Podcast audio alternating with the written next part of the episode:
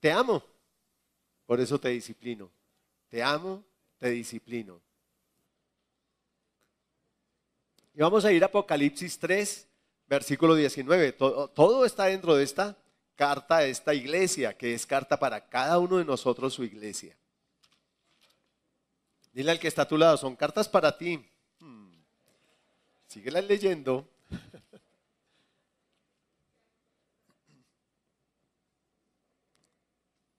Apocalipsis 3:19. Allí dice, yo corrijo, disciplino, ¿a quién? ¿A quién? A todos los que amo. ¿A quién? A todos los que amo. O sea que eso involucra a quién? ¿A quién involucra eso? A mí. Dios me ama y por eso me disciplina. Me disciplina es porque me ama. Amén. ¿Y qué más dice?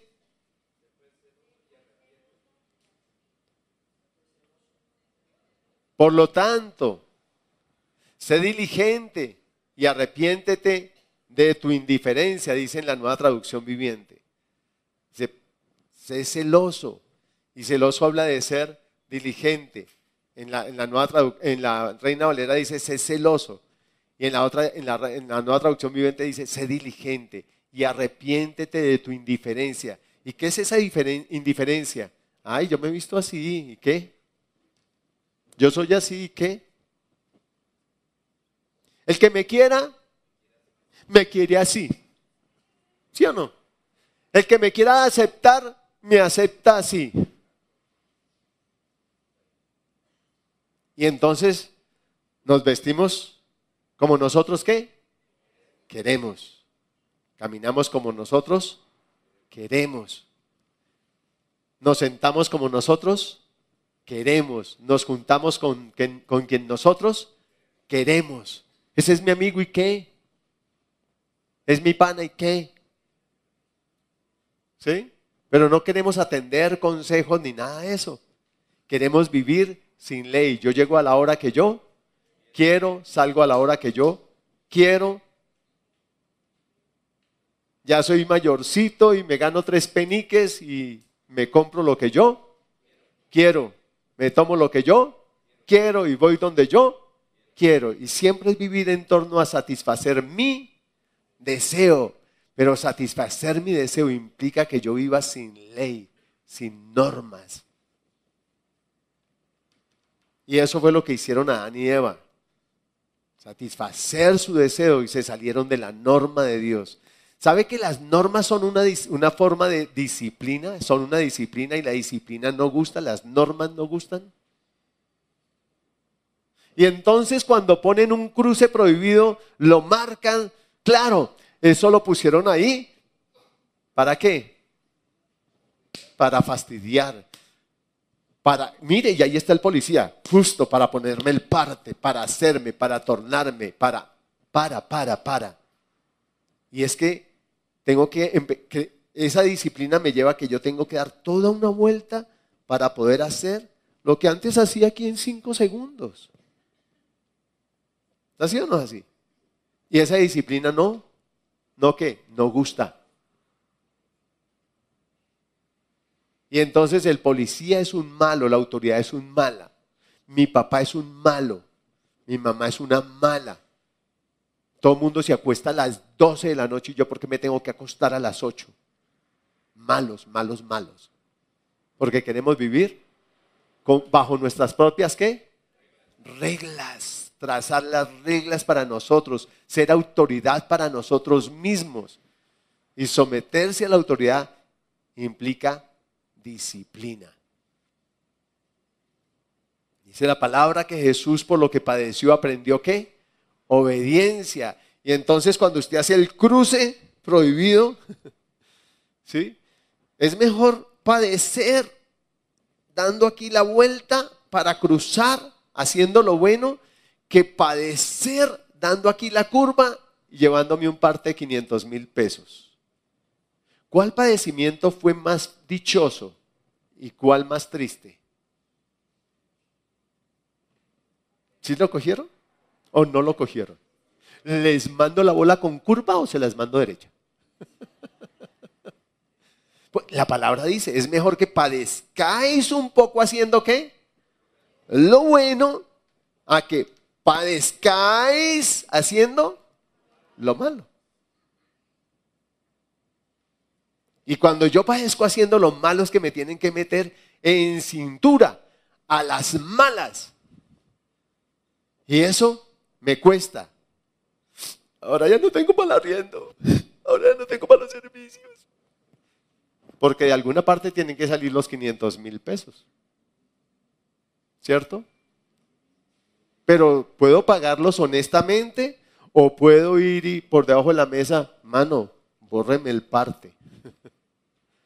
Y donde me cojan el padecimiento va a ser más grande. Y si no, pregúntele a David, que pretendió una falta, taparla con otra falta. Entonces dice la palabra. Entonces miremos aquí. Yo corrijo y disciplino a todos los que amo. Por tanto, sé diligente y arrepiéntete de tu indiferencia. No te dé lo mismo hacer el cruce a la derecha que no hacerlo. Sí es importante. No seas indiferente ante eso. Si es importante el horario, si es importante el vestido, si es importante la etiqueta. Dejemos de decir que la, gallina y el marrano se come con la mano. Porque queremos justificar con dichos muchas irreverencias y respetos que nosotros hacemos saltando por encima de normas, de etiquetas aburridas y hartas, ala. ¿Sí? Porque entonces no nos damos cuenta de lo mal vestido que estamos y de las impurezas que tenemos y nuestros ojos están cerrados. Y es muy importante poder ver. Proverbios 3, 11 a 12. Proverbios 3, 11 a 12. ¿Qué dice? Dice, Hijo mío, no rechaces la disciplina del Señor, ni te enojes cuando te corrige. Yo traté de unir varias versiones y entonces escribí lo siguiente, no rechaces, no menosprecies la disciplina, no menosprecies la corrección, ni te enojes, ni te disgustes, ni te fatigues de su corrección, de su reprensión. Porque el Señor corrige a los que ama, tal como un padre corrige al, al hijo que es su deleite. En otra versión dice su hijo preferido. Y uno en el mundo habla de que el mundo con el hijo consentido, el hijo preferido, como mi papá nunca le pega, como mi papá nunca lo toca, él es la ñaña. ¿Cierto? Pero aquí dice que el hijo al padre de su deleite, a su ñaña, si de verdad lo ama, lo corrige. No le da todo. Sí, papito. Bueno, papito. A la orden, papito. Siga, papito. No. Dice, sí, podrá decirle todo eso, pero también le dice, tome, papito. Y este es el límite, papito, y este es el horario, papito, y esto es porque te amo. Ahora, la disciplina no habla de garrote necesariamente. El garrote es el caso extremo al que se llega para impedir que ese hijo termine en una cárcel. O termine, como dice la palabra, en el Seol, que es peor todavía. Pero se le pone límite, se le pone una disciplina, se le mete dentro de una disciplina que es gravosa, que es, no es fácil de seguir. Ahora, Dios me va a hacerme una pregunta. Y si Dios sí me ama, porque es una pregunta que muchas veces nos hacemos. ¿Dios sí me ama? Porque es que si me ama, ¿por qué no me da esto? ¿Por qué no me da aquello? ¿Por qué no me da esto otro? Precisamente porque lo ama. Ahora, Dios no es un Dios que muestra el amor en las cosas que da, lo muestra también en las cosas que no da. Por eso dice el Padre al Hijo de su deleite. Si lo ama, lo corrige. No es su deleite y todo tome, tome, tome. También es no, hijo también es un no. También es hasta aquí, hijo. Tienes permiso, pero hasta ahí no más. para ahí. Le pone límites a su hijo. Amén. Ahora, otra pregunta. ¿Qué dice la Biblia al respecto del amor de Dios hacia mí? En ella se nos dice que, número uno, con amor eterno te he amado, por tanto te prolongué mi misericordia. O sea, Dios no te ama de hoy, te ama con amor eterno. O sea, te ama desde antes de que tú y yo fuéramos. Y si nos ama desde antes que fuéramos, quiere decir que nos ama desde antes que hubiéramos obedecido o desobedecido. Punto. Para decirnos, yo no te amo por lo que tú hayas hecho o dejado de hacer. Te creé con amor. Te puse en el vientre de tus padres por amor. Te di unos padres por amor. Te puse en una ciudad por amor. Te puse en un, en, un vecindario por amor. Te di una familia por amor. Te he dado provisión por amor. He hecho llover sobre buenos y malos por amor. He hecho salir el sol sobre buenos y malos por amor. Por amor. A Dios todo lo que te ha movido conmigo, conmigo, contigo y conmigo es, ¿se llama qué? Amor. ¿Se llama cómo? Amor. Es todo lo que lo ha movido desde siempre. Amor. Él no te puso en el vecindario para castigarte. Sabía que era el lugar necesario donde Él te iba a formar, te iba a enseñar cosas. Pasaron circunstancias que Él no quiso para tu vida. Sucedieron por la dureza del corazón de nuestros padres, de nuestros vecinos, de nuestras autoridades, etc. Pero Dios ha hecho que todo obre para bien a tu vida y a mi vida. ¿Por qué qué? Porque te ama. Si no hubiera volteado la mirada para otro lado, entonces te ama.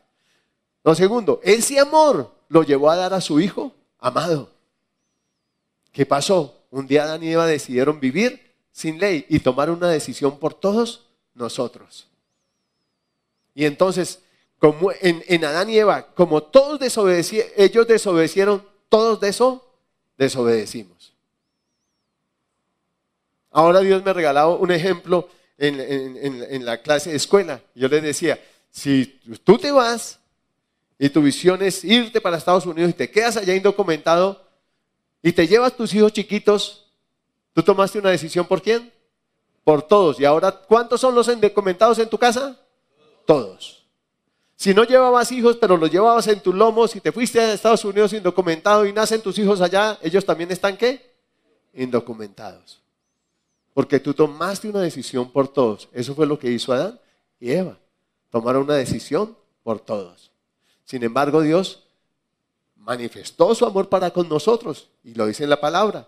Juan 16, en esto más de tal manera amó Dios al mundo que ha dado a su Hijo unigénito para que todo aquel que le crea no se pierda, mas tenga vida eterna. Y en Romanos 5.8, ¿qué nos dice? ¿Recuerdan? Que en eso mostró Dios su amor para con nosotros, y que siendo nosotros aún pecadores, Cristo murió por nosotros. ¿Cristo qué? Murió por nosotros. ¿Éramos aún pecadores? ¿Habíamos cambiado en algo? No. O sea que él tomó una decisión, dar a su hijo, y su hijo también tomó una decisión, ser obediente. Y en esa obediencia de Cristo, ahora todos nosotros hemos, hemos sido hechos obedientes. Amén. Pero para yo ser partícipe de esa obediencia, ahora yo tengo que recibirlo en mi corazón. Reconocer que he sido desobediente, que estaba en pecado, lejos de Dios, viviendo sin ley, pero ahora quiero estar bajo su autoridad. Amén. Y primera de Juan 3, 1 al 3. Vamos a primera de Juan 3, 1 a 3. ¿Por qué me estoy saltando versículos y eso? Porque vamos a tener hoy la cena y quiero que lleguemos a ella reflexionando lo que Dios quiere que nosotros aprendamos en este día. Dice allí en, en, Primera de Juan 3, 1 a 3, miren con cuánto más amor nos ama nuestro Padre, que nos llama qué? Sus hijos. Y eso es lo que somos, hijos. Pero la gente de este mundo no reconoce que somos hijos de Dios. ¿Por qué? No lo conocen a Él. Queridos amigos, ya somos hijos de Dios, pero Él todavía no nos ha mostrado todo lo que seremos cuando Cristo venga. Pero sí sabemos que seremos como Él. ¿Por qué? Lo veremos tal como Él es. Y todos los que tienen esta gran expectativa se mantendrán que puros, así como Él es puro. Se mantendrán que puros, así como Él es puro. O sea, así como Adán y Eva tomaron una decisión por todos, Jesús tomó una decisión y se hizo obediente por todos. En la desobediencia de uno fuimos desobedientes todos. En la obediencia de Cristo todos ahora somos obedientes. Pero dice la palabra que nosotros también tenemos que tomar decisiones. La primera decisión es recibirlo como Salvador. Y la siguiente decisión es que mantenerme qué? Puro. Yo tengo que tomar decisiones. Dios me dio vestiduras blancas. ¿Usted dónde está vestido? ¿Sí? ¿Todos multicolores? Todos tenemos vestiduras blancas y resplandecientes. Ahora, si como hijo, si yo reconozco lo que ahora soy en Él, así el mundo no lo reconozca, yo ahora tengo que mantenerme qué? Puro. Tengo que mantener mis vestiduras qué? Blancas y resplandecientes. ¿Eso significa ser aburrido? No, es imposible que un creyente sea aburrido porque el mismo Dios le invita a estar alegre y le dice, mire, un corazón alegre es un buen remedio, pero un espíritu triste seca los huesos. Y Dios me, está diciendo con eso, mire, no caiga en la tristeza, esté gozoso, pero manténgase qué? Puro, puro. Es un engaño el enemigo cuando le dice a, los creyentes que tome esto, haga esto, eso no es malo. Hay que mostrar que los cristianos no somos aburridos. Mire, si usted es aburrido es porque todavía no ha recibido a Cristo. Considérelo, péselo, sopéselo. ¿Sí? Usted ya es hijo. Y puede ir a una playa y puede caminar, trotar, correr, saltar. Pero ¿para qué va a decir mentiras? Si eso ensucia sus vestiduras, en la playa o en la ciudad. ¿Para qué va a decir palabras maldicientes si eso ensucia sus vestiduras? ¿Para qué va a conservar el enojo y no va a perdonar si eso mancha sus vestiduras? Si eso lo ensucia. Eso no habla de que usted es alegre o es aburrido. Lo que dice es que es un mal inversionista, que es diferente. Y que va a sufrir pérdida o ganancia dependiendo de su inversión. Pero usted tiene un llamado a tomar una decisión de mantenerse como puro. Luego, eso fue el Padre. Luego Jesús por ese amor, por cada uno de nosotros, varias cositas que están en la palabra se despojó a sí mismo, se hizo siervo y como oveja fue al matadero, se hizo obediente hasta la muerte y muerte de cruz, se hizo pecado, aquel que nos conoció pecado, dice la palabra por nosotros, ¿qué? Se hizo qué? Pecado. Cargó las consecuencias de nuestros pecados, que son la ruina, la enfermedad, las dolencias, la maldición. Todo eso lo cargó él. Vayamos a Isaías 53. Isaías 53. Y vamos a leer desde el versículo 2. Y, quiero que la lean en, en, esta traducción. Si no la tiene, mire ahí a la pantalla y se la están proyectando.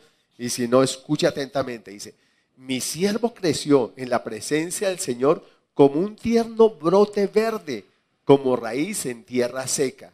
No había nada hermoso ni majestuoso en su aspecto, nada que nos atrajera hacia él. Fue despreciado y rechazado, hombre de dolores, conocedor del dolor más profundo. Nosotros le dimos la espalda y desviamos la mirada. Fue despreciado y no nos importó. Sin embargo, fueron nuestras debilidades las que Él cargó. ¿Las debilidades de quién? Nuestras. Fueron nuestros dolores los que lo agobiaron.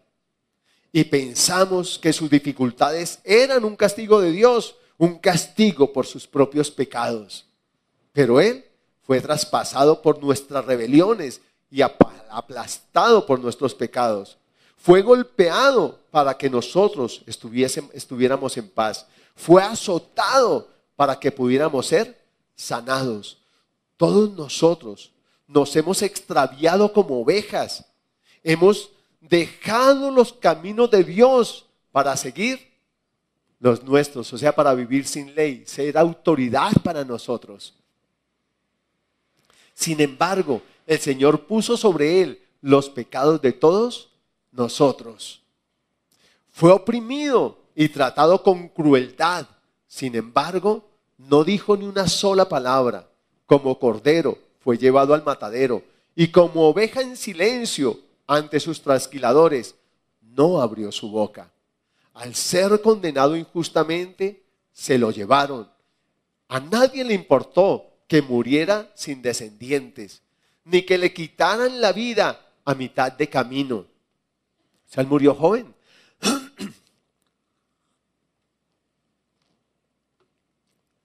Pero lo hirieron de muerte por la rebelión de mi pueblo, o sea, nuestra rebelión. Él no había hecho nada malo y jamás había engañado a nadie, pero fue enterrado como un criminal. Fue puesto en la tumba de un hombre rico. Formaba parte del plan del Señor aplastarlo y causarle dolor. ¿Por qué? Por mí. Desde la antigüedad, así como él, lo había amado a usted con amor eterno, también dice la palabra que desde la eternidad había preparado el Cordero que iba a tomar nuestro lugar si el hombre tomaba la decisión, porque Dios creó al hombre con libre albedrío. Allí en el huerto, cuando puso el árbol de la vida y el árbol de la ciencia, el bien y el mal, el hombre podía tomar la decisión de escoger el árbol de la vida o escoger el árbol de la ciencia del bien y del mal. Dios le había advertido que si escogía este, ojo, si escoge este, morirás. No te doy autoridad sobre este árbol. Sobre todos los demás árboles tienes autoridad. Dispón, come y dale a otros a comer de ese árbol, de esos árboles del huerto. Y de este de la vida, de este que está aquí, dales. O sea, tenían autoridad sobre el árbol de la vida, pero ellos escogieron usar el árbol del que no tenían autoridad, pasar por encima de, la autoridad. ser la autoridad para ellos mismos, lograr sus deseos, satisfacer sus apetitos. Y eso trajo mal. Por eso dice que formaba parte del buen plan del Señor aplastarlo y causarle dolor. Sin embargo, cuando su vida sea entregada en ofrenda por el pecado, tendrá muchos descendientes, disfrutará de una larga vida y en sus manos el buen plan del Señor prosperará. Cuando vea todo lo que se logró mediante su angustia, quedará satisfecho. ¿Y qué fue lo que se logró mediante su angustia? La salvación de todos y cada uno de nosotros. Tu salvación. Y a causa de lo que sufrió mi siervo justo, hará posible que muchos sean contados entre los justos porque Él cargará con todos los pecados de ellos. Yo le rendiré los hombres, los honores, yo le rendiré los honores de un soldado victorioso, porque se expuso a la muerte, fue contado entre los rebeldes, cargó con los pecados de muchos e intercedió por los transgresores. Espíritu Santo, yo te pido que esta verdad la haga en nuestro corazón Solo tú puedes revelar esto al corazón de cada uno que está en este lugar y de cada uno que en su casa o en su carro, Señor, está escuchando esta palabra, está escuchando estos textos de la palabra, estas verdades, Señor, que sean remas al corazón de cada uno de nosotros, te lo pido, Espíritu Santo, que estás aquí, que estás con cada uno, guía a cada uno al conocimiento de toda la verdad. Abre la escritura para nosotros, en el nombre de Jesús. Gracias Señor por hacerlo. Ahora, cuando tú y yo tomamos una decisión, ¿sí?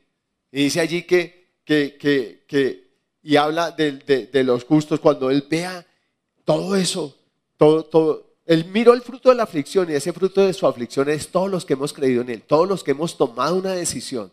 Ahora, cuando nosotros tomamos esa decisión por Él, somos hechos nuevas criaturas, nacemos de nuevo.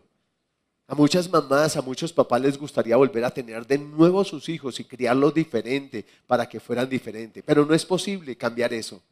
Solo Dios lo hizo posible al entregar a su Hijo amado Jesús. Que tú puedas tener una vida diferente, un hogar diferente, unas finanzas diferentes, un todo de tu vida diferente y prosperar como tus padres soñaron que prosperaras, como tú sueñas prosperar. Solo es posible cuando tú y yo recibimos a Cristo en nuestro corazón. No importa la edad a la que lo hagamos. Él cambia el rumbo de nuestra vida, de nuestra familia y de nuestros bienes.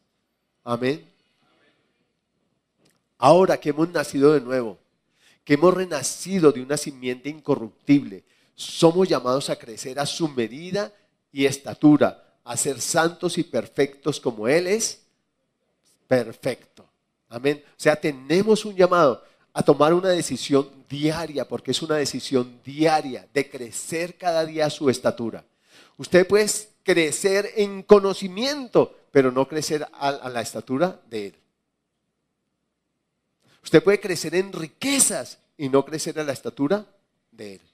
Usted puede crecer en posición social o en, posición laboral y sin embargo no crecer a la estatura de Él.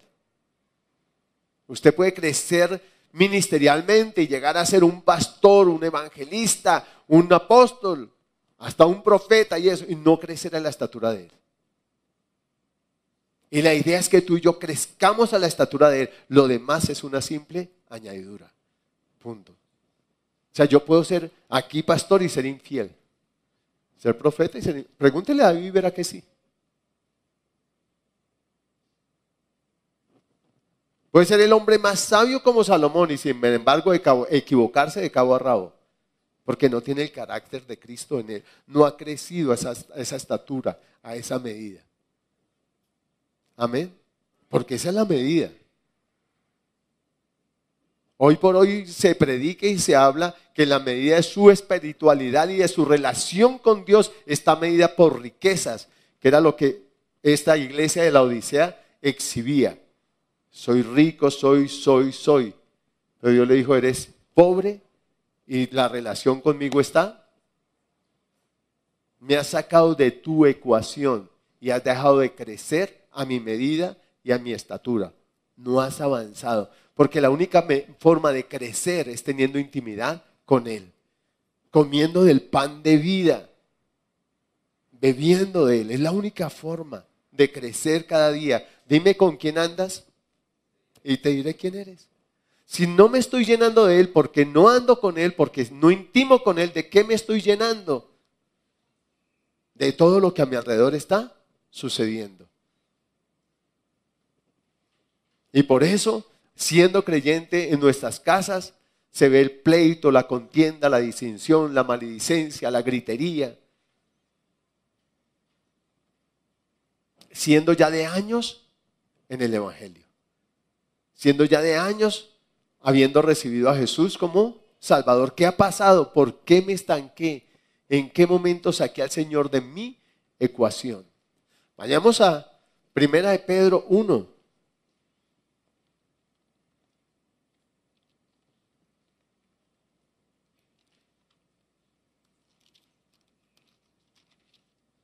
Primera de Pedro 1, versículo 21, y vamos a leer de ahí en adelante. Dice, por medio de Cristo han llegado a confiar en Dios y han puesto su fe y su esperanza en Dios porque Él levantó a Cristo de los muertos y le dio una gloria inmensa. Al obedecer la verdad, ustedes quedarán limpios de sus pecados. Por eso ahora tienen que amarse unos a otros como hermanos con amor sincero Ámense profundamente de todo corazón. ¿Sí? No es solo que nos amemos entre los hermanos en la carne, que nos amemos de esa manera entre los, entre los creyentes, pero que nos amemos de esa manera con nuestros padres, con nuestros hijos, de esa manera con nuestro cónyuge. A veces no nos amamos de esa manera con nuestro cónyuge. Y nos damos de portazos con el cónyuge. Y de mechoneo y tal, todo chévere. ¿Sí? Y dice que hemos nacido, dice, al obedecer la verdad ustedes quedaron limpios de sus pecados. O sea, libres de esa vieja manera de vivir sin ley, a mi manera, me relaciono a mi manera, te amo a mi manera porque es que así vi a mi papá amar a mi mamá. A portazos, y entonces ahora yo te amo a portazos porque así lo aprendí. Dice, no, ustedes ya están libres de esa manera de vivir. Por eso ahora tienen que amarse unos a otros como hermanos, con amor sincero. Ámense profundamente de qué? De todo corazón, no dependiendo de lo que el otro haga o no haga, diga o no diga, porque es con el amor de Dios que ha sido derramado en nuestros corazones. Amén. Pues han nacido de nuevo, pero no a una vida que pronto se acabará.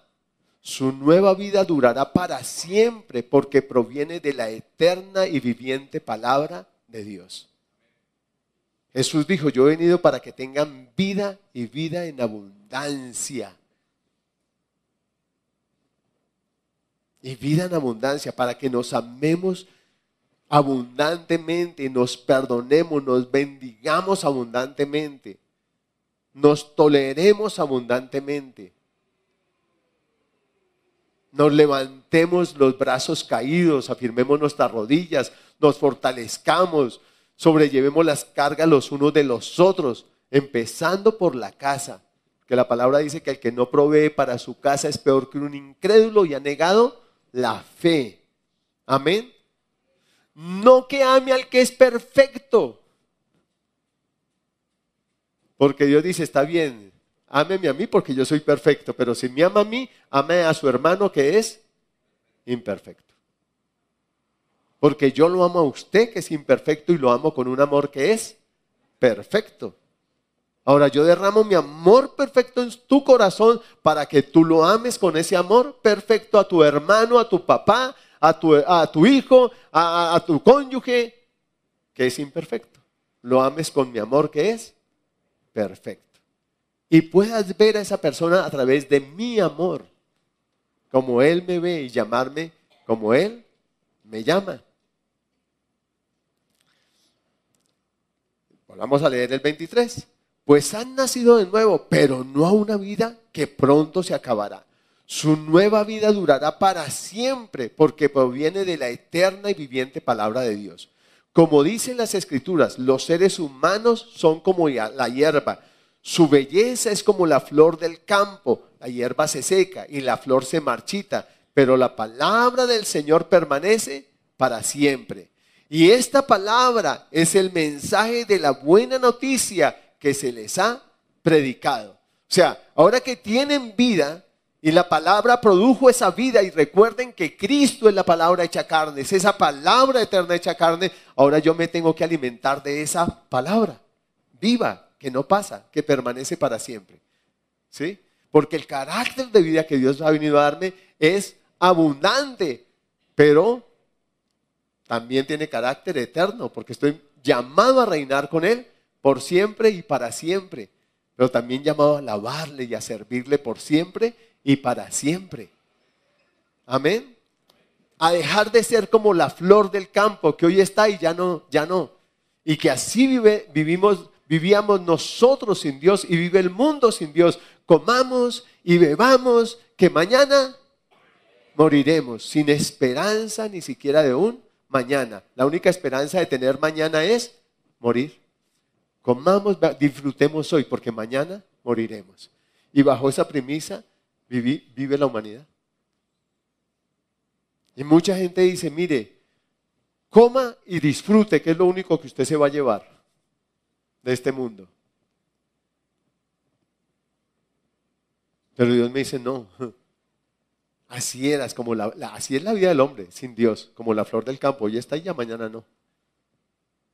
Pero usted que ha recibido a Cristo, que ha nacido de nuevo y ha recibido vida del que es vida eterna, y el carácter de vida que ha recibido es esa, que el hombre perdió en el huerto por la desobediencia, porque se separó del que es la vida, la fuente de la vida.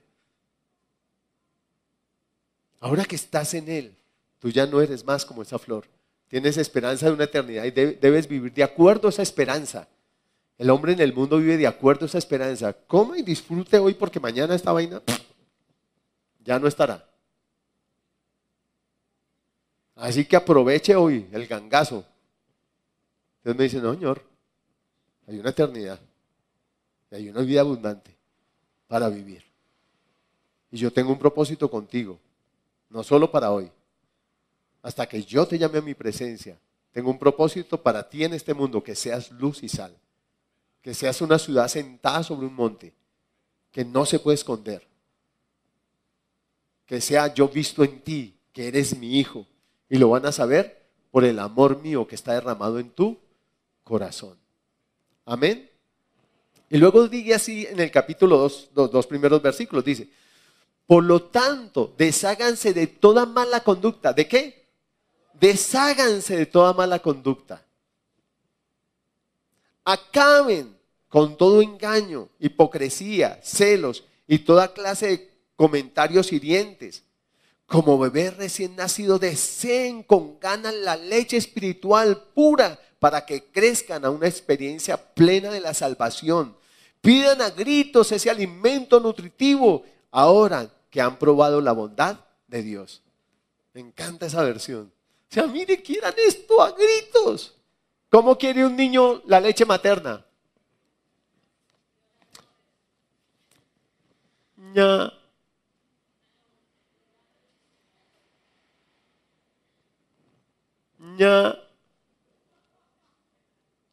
¿Sí? ¿Así es como la quiere? Estamos ahí, estamos en el bus.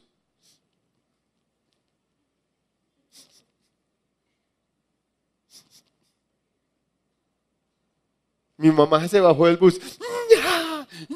¿Sí? Enciende el bus a gritos enciende la oficina a gritos. ¿Es así es así? Y esa mamá que tiene eh, el pecho bien crecido por la leche y que cuando se sube al bus se tapa y que usa una cobijita para taparse para que no la vean, ¿qué hace el chino? Perdone, podrá ser su seno, pero es mi biberón. y mi biberón se saca aquí y ahora. Y allá usted viejo verde. Pero mire que es tan puro ese momento que ni siquiera el viejo verde, malicia. Así dice el Señor, saque esa leche y bébesala en el bus, en la casa, en el baño, en la oficina, en todo lugar, porque es eso lo que hace un bebé, ¿o no? Cuénteme, ¿o no lo hace? La licencia de maternidad es eso. ¿Qué deseándole tetero al chino, hermana? Aquí no lo traiga porque usted no va a trabajar. Y el peladito no nos va a dejar trabajar. Eso es la maternidad. Vaya, alimente su pelado. Olvídese que trabaja. Olvídese. Vaya a ver. Porque su niño nos va a levantar este lugar. ¿A qué? A gritos porque no va a dar espera. Hermanos, si tú y yo queremos crecer, debemos desear esto como niños, ávidos por la vida, ávidos de beber de aquel que nos dio la vida. ¿De dónde toma el niño la leche? De aquella que lo tuvo en su vientre y le dio la vida. Amén. Y si aguantan los mordiscos y los jalones y todo lo que haga el pelado. Y lo mismo es Dios. Amén. ¿Estamos? Pero sigamos, porque ya pasamos por el Padre, pasamos por el amor del Hijo y ahora estamos en nosotros, ya somos nuevas criaturas. Tremendo. Y siendo además no solo nacidos de nuevo y teniendo la palabra de Abraham, y siendo además pámpanos de la vida verdadera, uno con la raíz y partícipe de la ripa de casavia Hemos de esperar que el Padre no nos pode, no nos corrija, no nos discipline. Hemos de pedir que lo haga si le costó tanto darnos vida. Era su hijo amado y lo entregó por ti, por mí. Y el hijo amaba su vida y la entregó por ti, por mí.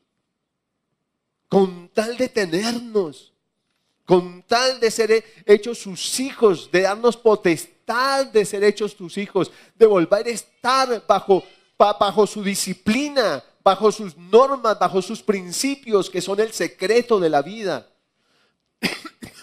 ¿No habría de disciplinarnos cuando ve que nos estamos saliendo a vivir nuevamente sin normas?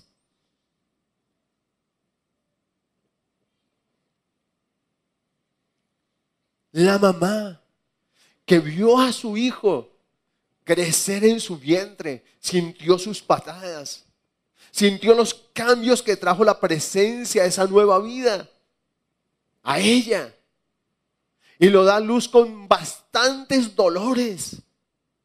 Mujeres gritan en ese momento de desesperación, de dolor. Muchas dicen, fui a la otra vida y volví porque el chino necesita mi tetero. Es verdad. Pregúntele a cualquier médico que haya estado en un parto y verá lo que le dicen, de lo que viven allí. Pero esa señora lo primero que hace es, una vez que expulsa al bebé, lo primero que hace es que, me da un vaso de agua. No. ¿Está bien mi bebé? Tiene sus ojitos. ¿Quiere saber qué no le faltó? Nada. Y el bebé que empieza a llorar Póngalo aquí sobre el regazo de la mamá y ahí mismo se calma automáticamente. Sabe que está seguro. Ella le dio la vida y ella lo va a proteger. Ella lo va a alimentar, ella lo va a nutrir. Y por instinto, de una manera instintiva, sabe dónde está el seno, sabe dónde está la leche, sabe dónde está la vida. Y cuando ese bebé crece y empieza a desviarse con malos amigos, con malas amistades, con malas a, tener malas lecturas, a participar de malas conversaciones que corrompen las buenas costumbres, entonces le, pone, le empieza a poner, le, le pone límites, le pone normas, empieza a meter a su hijo en una disciplina, tienda la cama, recoge recoja las cosas que están, ponga todo en orden, uso esto, vuélvalo a poner en su lugar, etcétera. Y el chinito no quiere las normas. Y entonces llega el momento en que ella le tiene que qué? chachacar la colita. ¿Porque lo odia? No, porque sabe que si lo deja crecer sin límites, un día a otro lo va a meter a la cárcel y lo va a destruir. O en la cárcel, o en un puente, o en la calle.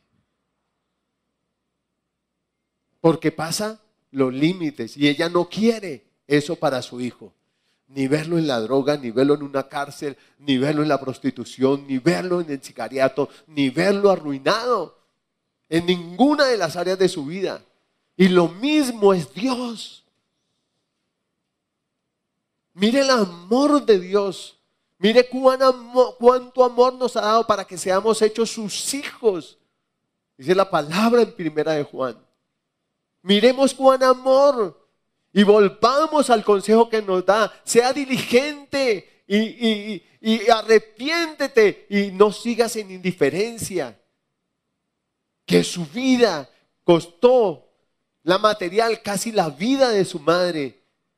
Pero la espiritual, la eterna, al Padre le costó la vida de su Hijo y al Hijo le costó su propia vida para que usted viviera. Él dio su vida para que usted viviera. Amén. Y eso tiene que movernos a nosotros y decir, wow, wow. ¿Sabe, hijo? Que si su mamá no se alimenta bien, usted le empieza a comerse el calcio, todas las vitaminas que en su cuerpo ya tiene, y a usted le importa cinco porque usted está chupando vida porque ella le dio vida y se la está chupando a ella. Y después de nacer nosotros a veces les contestamos altanero, ay, vieja chuchumeca. Pero ella sigue llorando por ti. Y lo mismo es Dios. A él le costó sudor y lágrima darle la vida. Enmudeció delante de sus trasquiladores porque simplemente la amaba. Cuando una mujer empieza a gritar, el médico le dice, mamá, va a matar a su hijo. No grite, no se queje, puje. Si no puja, su hijo no nace. Si no nace, se muere, ya no tiene líquido, no puede respirar. Cálmese y puje. No aborte el proceso. Por eso Jesús enmudeció en la cruz del Calvario. Se quedó callado. Sabía que sería de mucho dolor darnos vida, sufrir dolores de parto por ti y por mí en la cruz. Y la palabra nos exhorta allí, le está hablando a la iglesia, no seas indiferente, arrepiéntete y no seas indiferente. Indiferente frente a la obra de Cristo en la cruz, frente al amor derramado allí en esa cruz, manifestado en esa cruz, por ti y por mí, para que tuviéramos un mejor mañana, pero también una mejor eternidad. Amén. ¿Estamos? ¿Vamos hasta ahí? Entonces dice, pidan a gritos ese alimento nutritivo ahora que han probado la bondad del Señor. Amén. Tienen que querer, tienen que querer. Ahora que somos pámpanos de esa vid, ¿podemos esperar que Dios no nos puede? que Dios no nos corrija? Cuando su mamá, su papá le dan plata para la universidad, lo corrigen, es para que sea un profesional honesto, leal, fiel, veraz, generoso, bondadoso, porque eso no se lo van a enseñar en la universidad, eso se lo van a enseñar sus padres con disciplina, con corrección. No gusta, pero es lo mejor. Yo conocí un muchacho en la universidad. A él lo pasaban por ser hijo de fulano de tal. Y él pasaba así de agache. Ya lo mataron. Porque ¿qué aprendió? Nada, aprendió mucho de leyes, pero aprendió poco de ética, de honestidad, de responsabilidad. Ya, ya falleció. Poco favor le hizo el papá intercediendo por él. Debió haberlo corregido. Era mejor haber perdido la plata del semestre que haber perdido la vida de su hijo. Tremendo. Por eso el Señor nunca te dejará sin castigo. Nunca. Y así nos perdemos es porque menospreciamos el castigo. Entonces, hemos de esperar que el Padre no nos pode, no nos corrija, no nos discipline. No debemos más bien esperar ser podados para que cada día seamos más y más pámpanos que manifiesten a esa vida verdadera, para que demos fruto abundante y fruto que permanezca. Con la disciplina, con la corrección. Dios como Padre que busca poner en orden la vida de sus hijos que busca el papá y la mamá con la corrección a sus hijos, poner en orden a sus hijos en su manera de vivir. Mire, no se puede andar así. Yo le digo a mis hijas, hijas, si ustedes se acostumbran a comer con los pies sobre la mesa, lo van a hacer en la, mesa del restaurante, en la mesa de la oficina o en la mesa de la presidencia, porque ya crecieron haciéndolo así. Entonces, hija, por favor, baje los pies de la mesa. Ah, baje los pies de la mesa. Ahora, ellas nunca han puesto los pies sobre la mesa, es un ejemplo. ¿Sí? Pero no nos gusta que nos digan que no comamos con los pies en la mesa. Queremos comer con los pies sobre la mesa. Porque Yo soy rebelde porque el mundo me hizo así. ¿Ah? Y queremos crecer siendo rebeldes, o sea, queremos crecer sin ley. Y hoy el mundo se ha popularizado tanto en crecer sin ley que hoy los muchachos no quieren usar uniforme. Los ejecutivos ya no quieren andar con la camisa entre el pantalón. Y está, está, se está popularizando la irreverencia. ¿Sí? Pero un día nos vamos a presentar delante de Él y nuestra irreverencia no va a funcionar. Recuerde lo que le dijeron a ese hombre en las bodas. ¿Usted cómo entró aquí? Usted no estaba vestido para la ocasión. Por favor, desaloje. Quiera tener la etiqueta que el Señor le ha dado. Quiera caminar y vivir, queramos caminar y vivir como lo que ahora somos. Y somos hijos de Dios. Ciudadanos del reino de los cielos. Embajadores de Cristo. Hijos del Rey de gloria y majestad. Del Dios viviente, de la máxima autoridad en el cielo y en la tierra. Amén. Amén.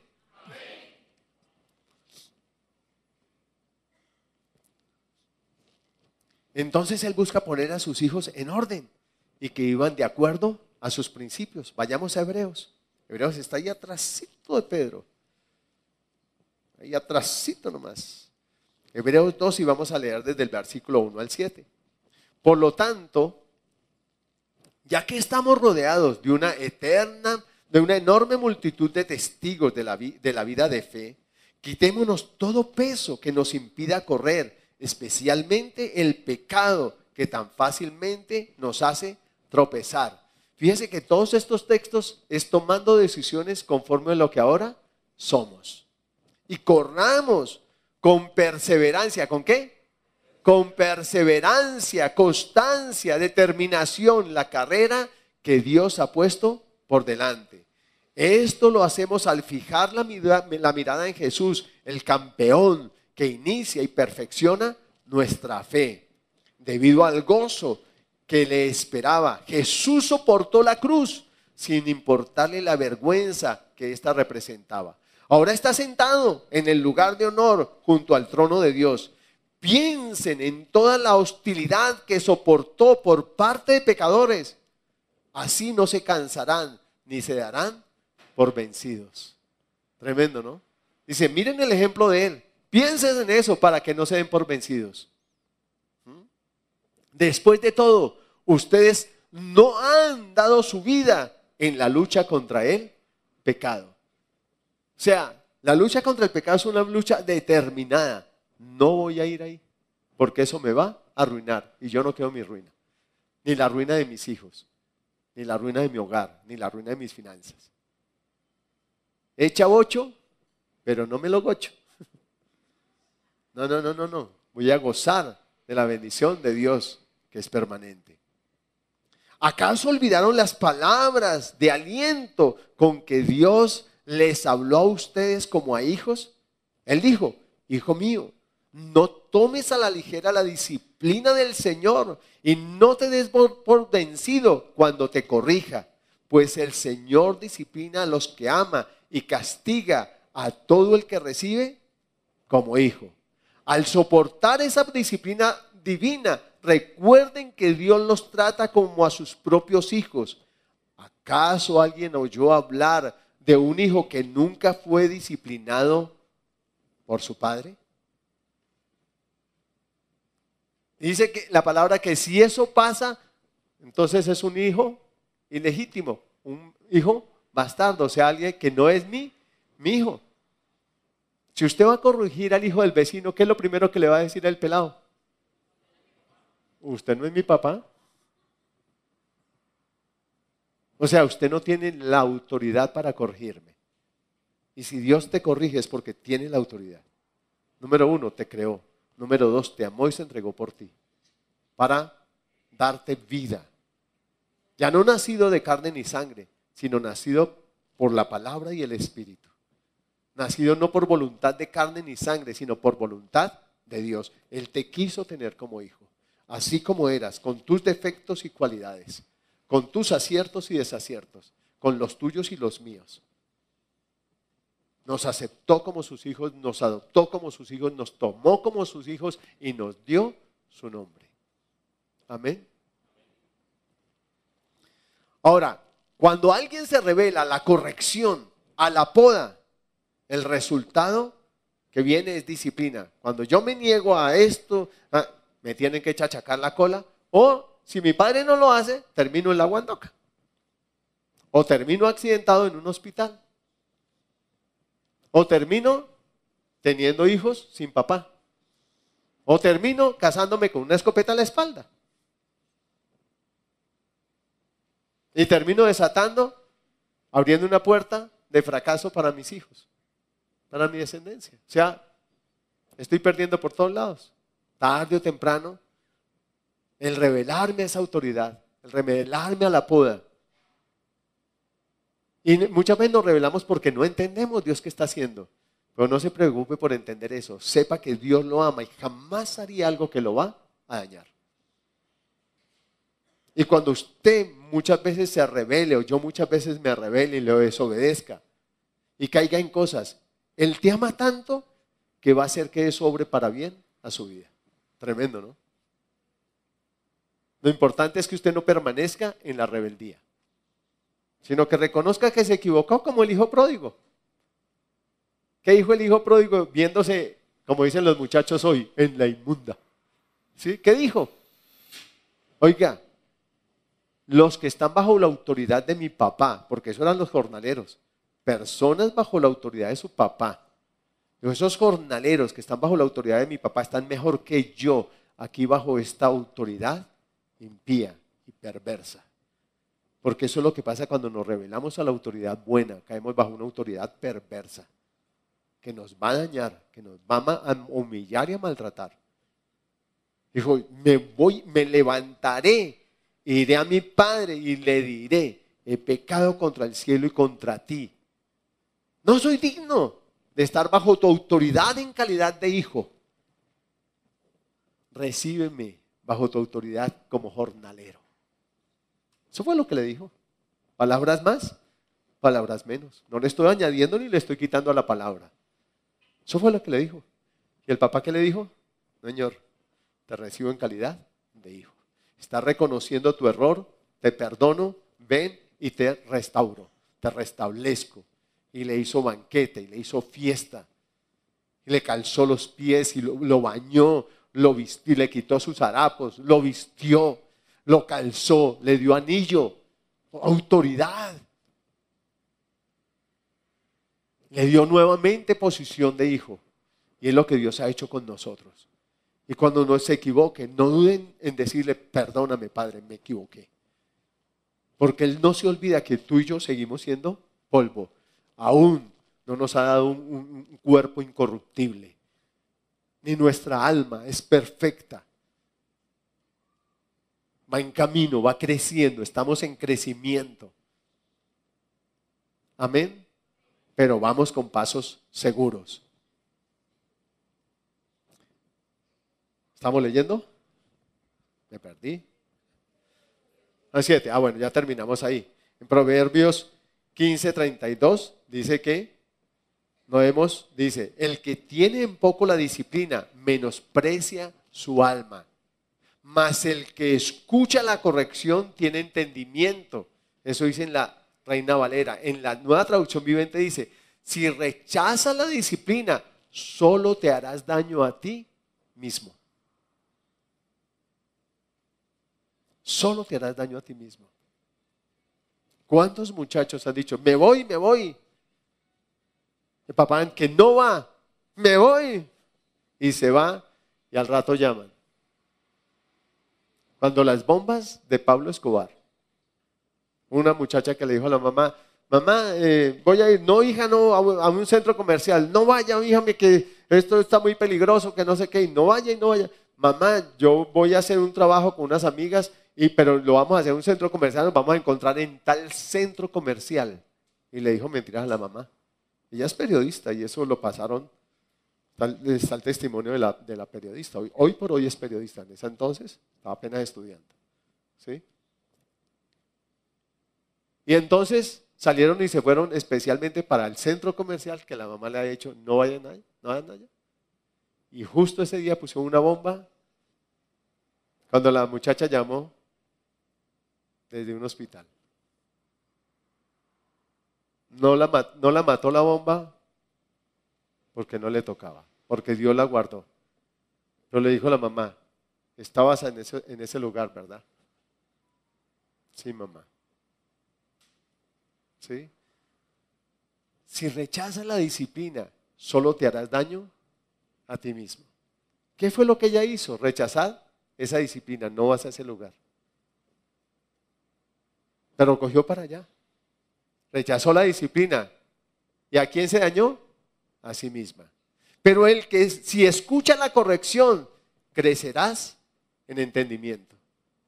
Amén. Para que esto no sea así, Dios nos invita a que hagamos algo, a que nos examinemos, a que nos probemos a nosotros mismos y así no tener que ser reprobados. Allí mismo en Hebreos, desde el versículo 10, capítulo 12, versículo 10 al 13, dice, pues nuestros padres terrenales nos disciplinaron durante algunos años e hicieron lo mejor que pudieron, pero, pero la disciplina de Dios siempre es buena para nosotros, a fin de que participemos de su santidad o de estar unidos con Él.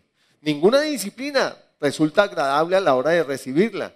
Al contrario, es dolorosa, pero después produce la pasible cosecha de una vida que recta para los que han sido entrenados por ella.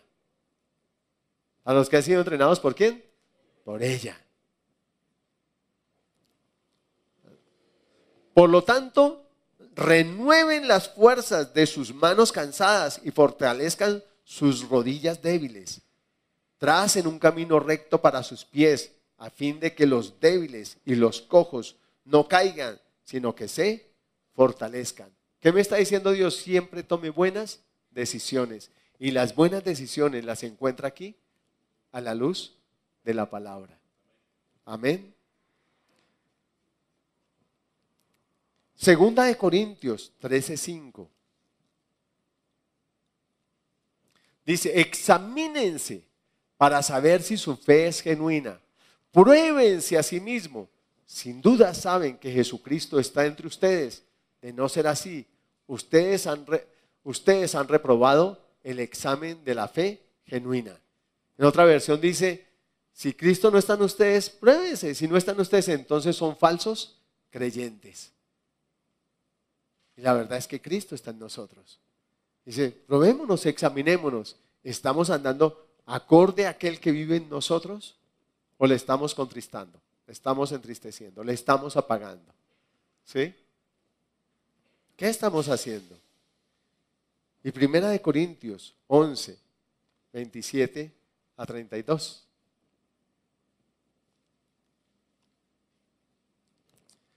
Dice, por lo tanto, cualquiera que coma, y vamos a hacer este punto, les voy a invitar a que usted reflexione, que vamos a participar de la cena en esta mañana. Amén. Vamos a participar de la cena. Entonces vamos a Primera de Corintios 13. Dios nos invita. La cena tiene un propósito, es que tú y yo nos probemos. La cena tiene un propósito, es que tú y yo nos examinemos cuánto hemos avanzado en nuestro caminar con Dios, cuánto hemos crecido. La cena no es para condenación, ni es para que usted diga, no participo, es para que usted lo haga, lo haga conscientemente. Recibí nueva vida, soy una nueva criatura, estoy creciendo en esa nueva vida. Y es la oportunidad para decirle, Señor, perdóname. Porque cada que participo del pan y del vino, recuerdo tu vida que fue derramada por mí. Tu cuerpo molido, recibió el golpe justiciero de Dios. Dios hizo justicia, juzgó mis pecados y los castigó en Jesús. Él se hizo maldito para que yo recibiera bendición. Se hizo pobre para que yo fuera enriquecido. Sufrió mis enfermedades y dolencias. Llevó mis enfermedades y sufrió mis dolencias y por su llaga me sanó. Se hizo maldito y fue colgado en un, en un madero. Y créanme que no es como lo pintan en los cuadros. Él murió desfigurado. Su barba se la arrancaron. Su rostro estaba desfigurado, como nos lo leímos en Isaías. Fue lacerado en todo su cuerpo, pero lo soportó por amor a ti y a mí. No gritó y nos dio a luz. Fuimos concebidos por Él, el poder de la palabra y por el poder del Espíritu. Y es hora de que tú y yo al participar de la cena y cada que lo hagamos, usted canta bonito, es ujier que sonríe, predica lindo. O sea, yo y otros muchos que hay aquí, todos excelentes predicadores. Estoy creciendo en esa vida, Señor. Me he estancado. Estoy deseando el alimento sólido, ya no leche materna, sino alimento sólido para mí, para crecer y seguir creciendo a tu medida y estatura. O estoy cayendo en el conformismo de contar plata y plata y plata como la iglesia de la Odisea. Señor, ¿dónde estoy con relación a tu obra? Hoy le repito, la cena no es para no participar, es para probarse, es para reflexionar, es para examinarme y decir, Señor, voy a dejar mi indiferencia ante tu obra en la cruz. Voy a dejar mi indiferencia de importarme un pepino, un comino como este vestido.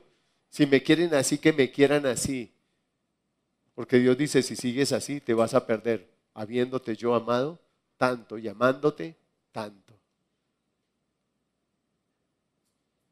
¿Sabe que muchos que han conocido al Señor van a pasar por la gran tribulación y serán salvos, dice la palabra? Y los llaman los mártires de la gran tribulación. Porque ellos sí sabrán que no fue una nave la que se llevó mucha gente. Ellos sabrán que es verdad lo que la palabra decía, que Cristo vino y su pueblo se llevó.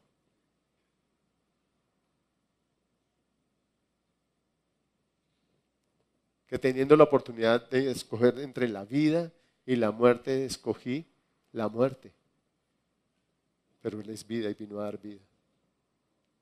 Y hoy al participar de la escena usted tiene la oportunidad de examinarse y decirle, Señor, yo no quiero caer en ser un religioso.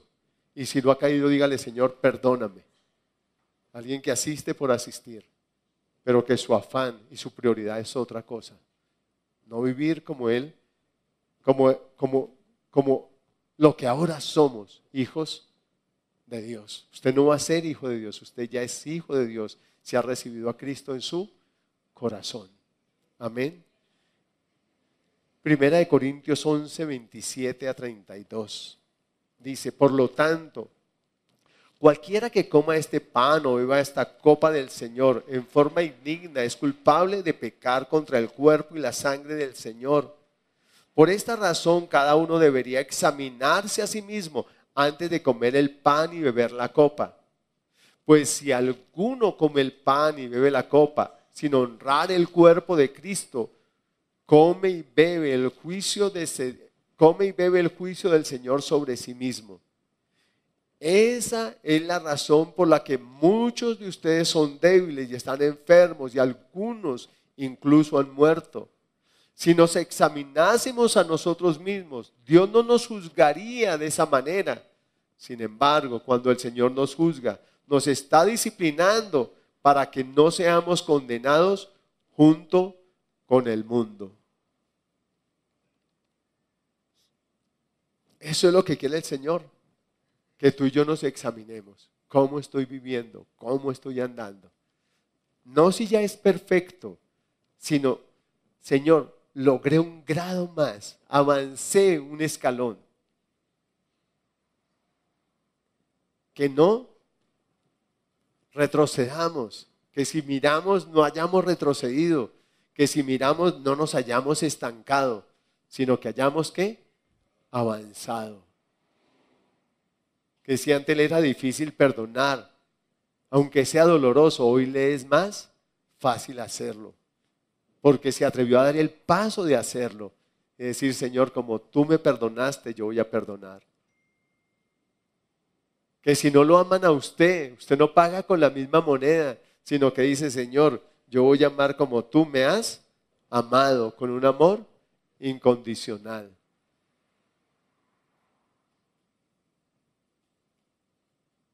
Porque es triste a veces entre los en las familias de creyentes ver que a veces ni se hablan ni se saludan, pero se habla del Señor.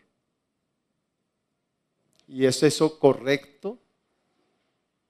Cuéntenme, díganme, ¿es eso correcto? Estoy hablando, andando conforme a lo que ahora soy y conforme a lo que ahora se me ha dado, tengo. ¿Sí? Yo le voy a pedir que cierre sus ojos, que deje sus notas, que cierre su Biblia. Y va a participar de la cena, vamos a participar de la cena. Y si usted se siente indigno, me alegra, porque es la forma de decirle, Señor, perdóname. Si no me siento indigno, entonces digo, ay, Señor, échale eso. Un pan más, un vino más. No, eso representa, tipifica algo. Amén. Y usted entonces va a participar y va a decir, Señor, gracias por la vida que diste. Diste tu vida para que yo viviera. Y yo no quiero seguir viviendo así como vivía antes. Yo les he dicho que yo era grosero. Y no saco pecho de eso. Y mis hermanas me decían, uy, estaba orando. Y viene de la iglesia. Pero aquí estoy he perseverado, he persistido en correr esa carrera que Dios puso por delante de mí. La carrera no la gano por ser perfecto, la carrera es alcanzar esa perfección cada día, pero es un paso a la vez. La carrera no se le da un título de seminario, la, la carrera no se la da ganar un título de seminario, vuelvo y le repito, ni una posición de pastor, ni una posición social ni económica. Se la da el correr con paciencia, con determinación. Se cayó, sacúdase, pero siga hacia la meta. No se quede ahí tirado. El éxito del enemigo no está en hacerlo caer, está en que usted se quede tirado y que usted renuncie a tan grande salvación y que usted deje sus brazos caídos y sus rodillas endebles le impidan levantarse. Dios le ama mucho y le dice, levántate, yo te ayudo, yo te limpio, yo te lavo, yo renuevo tus fuerzas. Si te caíste, yo sé y sabía que te ibas a caer, pero por eso la sangre de mi Hijo amado te lava, te limpia. Y por eso en Juan, como lo veíamos la semana pasada, Dice, si alguno dice que no tiene pecado, el tal es mentiroso. Y la verdad no está en él. Porque nos vamos a equivocar de palabra, de pensamiento, de obra. El problema no es equivocarse, es quedarse en la equivocación. O taparla, no reconocerla. No levántese.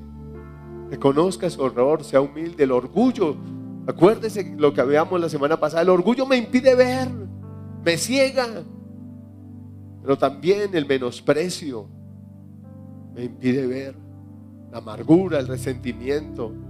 Despójese de esas cosas. Que una carrera por delante y el pecado le estorba a seguir. Y hay otros pesos que usted se tiene que despojar. Sirvieron para el entrenamiento, pero no sirven para la carrera. Bótelos de usted, quítelos de su vida. Dios le ama y quiero verlo coronado con la corona del campeón. Siga a Cristo, que es el campeón, el que le marcó la carrera.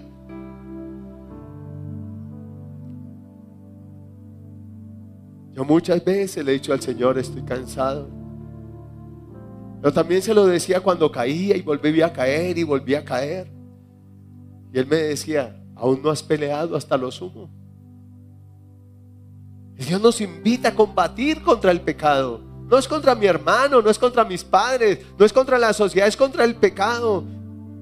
A combatir, a derrotar la amargura, a derribar esos gigantes que se nos levantan, esos gigantes de la tentación, esos gigantes de la indiferencia, de la pereza, de la apatía. Otra vez leer la Biblia, sí, otra vez. Se convirtió de leche a pan y de pan a vianda.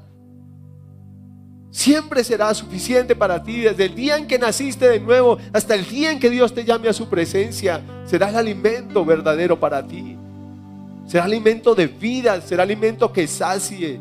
Y cada cosa, cada narrativa allí tiene un propósito, mostrarte algo, enseñarte algo. Y de Señor, yo quiero. Venciste el pecado y ahora tengo tu naturaleza. Yo puedo vencer, Señor. Y soy más que vencedor en Cristo Jesús. Yo quiero, Señor. Yo quiero, Señor. Yo quiero, Señor. Yo quiero, yo no me resigno a una vida de caídas y levantadas. Pero si me vuelvo a caer, me vuelvo a levantar, Señor. Y reconozco que mis fuerzas no son suficientes para estar de pie es tu gracia, es tu poder. Tú eres poderoso para hacerme estar firme y para presentarme delante de tu gloria sin mancha, sin caída, sin arruga, con gran alegría. En ti me deposito, en ti confío, Señor. Así que hable ahí con Él, examínese. Dígale, Señor, me despojo ese peso, me despojo ese pecado, me lo quito no quiero eso más en mi vida. Yo te quiero a ti. Hay cosas que no entiendo, pero tú me las enseñarás en el camino. Corrige en mí todo lo que tengas que corregir. Poda en mí todo lo que tengas que podar. Porque yo te quiero en mi vida. Y porque yo sí quiero una eternidad junto a ti. Yo sí quiero esa vida que no solo es abundante, es eterna, Señor. Yo quiero esa vida que trasciende este mundo. Yo la quiero para mí, Señor. Aquí estoy. A mis 10 años, a mis 15 años, a mis, a mis 7 años, a mis 20 años, a mis 12 años. No sé qué edad tengas tú, pero dígale, aquí estoy, Señor, yo te quiero a ti. Y yo sí quiero contigo, Señor. Cuesta, pero todo lo puedo en ti que me fortalece. Tengo tu aliento, tengo tu ayuda, tengo tu amor. Quizá otros te desprecien, quizá otros te burlen, quizá otros no crean en ti que vas a alcanzar la meta. Pero Dios cree, porque vas en el poder de su fuerza, porque corres en el poder de su aliento y porque corres en el poder del llamado. Y un llamado es una fuerza poderosa para alcanzar la meta. Así que yo quiero invitarte que si tú Tienes que pedirle al Señor, dígale allí, Señor, perdóname. Reconozco como el hijo pródigo que siendo tu hijo he querido vivir a mi manera, bajo mis leyes, bajo mis normas. Pero reconozco que tú eres el Padre y yo el Hijo. Reconozco, te reconozco como mi autoridad y reconozco tus principios como buenos para mí, para que prospere, para que crezca, para que avance, para que alcance la victoria cada día, Señor. Acepto tu palabra, perdóname por menospreciarla, por ser indiferente a ella. Y la acepto como mi alimento necesario para cada día. Y la voy a comer, Señor. La quiero para mí. En el nombre de Jesús. La quiero para mí. Y dígale, Señor, perdóname cuando no me he despojado, cuando no he sido determinado, hay cosas de las que no me he despojado. Dígale, Señor, no me he despojado de esto, pero hoy tomo la decisión de despojarme de esto. Lo he hecho fuera de mí, no le sirvo a esto más, Señor, porque esto estorba para la carrera que tengo adelante. Desvía mis ojos de la meta, desvía mis ojos del llamado. Y yo quiero ir en pos de ti, Señor, en pos de ese llamado, en pos de esa meta del supremo llamamiento. Hoy me despojo de eso, Señor. Y no voy a ser más indiferente ante tu obra en la cruz, ante tu amor manifestado en la cruz. No es un amor oculto, es un amor manifiesto. Dígale, Señor, no voy a ser más indiferente ante tus llagas, ante tu sangre derramada en la cruz, ante haber tomado mi lugar para reconciliarme con el Padre. Y voy a tomarme en serio la carrera, Señor. Tú no me diste una religión nueva, me diste nueva vida que es diferente. Una nueva vida para que la vida ahora conforme a ti y quiero vivirla. Si tú nunca has recibido a Jesús como Salvador, dile allí donde estás, Jesús. Yo quiero eso que viniste a dar. Yo quiero esa vida abundante. Quiero más que una sanidad financiera, física, familiar. Quiero más que una restauración. Quiero la vida abundante que tú viniste a dar.